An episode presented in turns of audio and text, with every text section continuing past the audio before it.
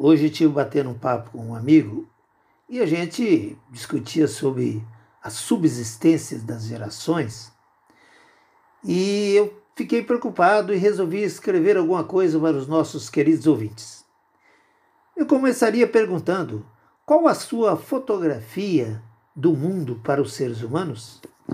Tem ideia do sofrimento e dor dos oprimidos, das crianças abandonadas, dos idosos, dos doentes, dos desamparados, dos deficientes e tantos outros outras classes que precisam de apoio? O que vivemos no momento é de muita reflexão. Passamos por transformações de naturezas diversas, que diretamente influem no comportamento e na vida das pessoas.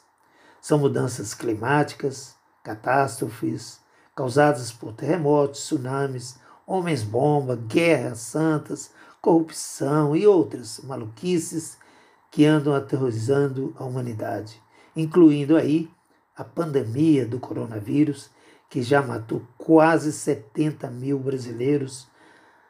E alguns religiosos falam até que tais acontecimentos estariam previstos para o arrebatamento, no qual todos os homens não se furtarão. A pergunta que não quer calar é: por que tais acontecimentos são tão frequentes e o que fazer para que, se não pudermos eliminar suas causas, pelo menos possamos minimizar seus efeitos? De uma forma geral, há muita preocupação das autoridades mundiais com o problema, mas existem ainda países que não se convenceram das medidas urgentes que precisam tomar para mitigar os danos. E o Brasil custou a acordar com o Covid-19, e quando abriu os olhos, muitas vidas já tinham sido ceifadas. A distância que separa os justos e estudiosos, estudiosos dos incautos e fascínoras, contribui largamente para o quadro atual de sofrimento e penúria dos povos, com expectativas aterrorizantes para as gerações futuras.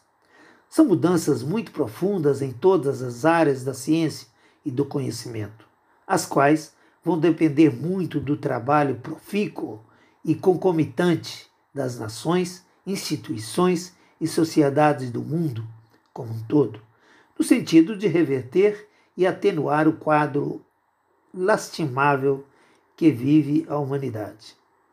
Sabemos que terremotos, principalmente esses, são causados pela, por placas tectônicas e que as geleiras estão se desfazendo, aumentando o volume da água nos oceanos, o que ocorre principalmente na época de calor.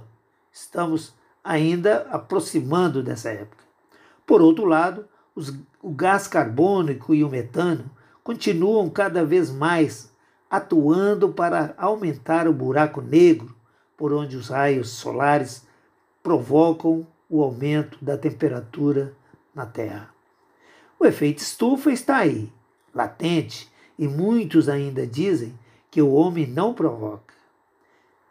Tem até estudo científico nesse sentido, que leva à tese de que os gases provocados pelo desenvolvimento tecnológico não provocam esse dano à humanidade. O que se pode afirmar no momento é que a transição é difícil, preocupante, na qual não vislumbramos tantos benefícios quanto os necessários. Ao contrário, todos os indicadores demonstram uma mudança radical nos padrões, métodos e procedimentos da humanidade para se adaptar às alterações sucessivas às quais estamos sendo submetidos.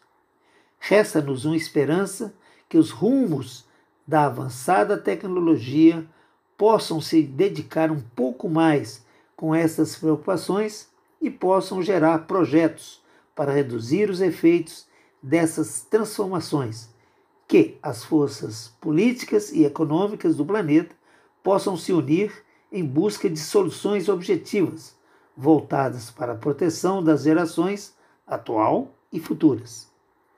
O descaso a tais providências nos levará inevitavelmente ao caos e será o início do fim da humanidade. Por hoje é só. Um abraço a todos, fica com Deus.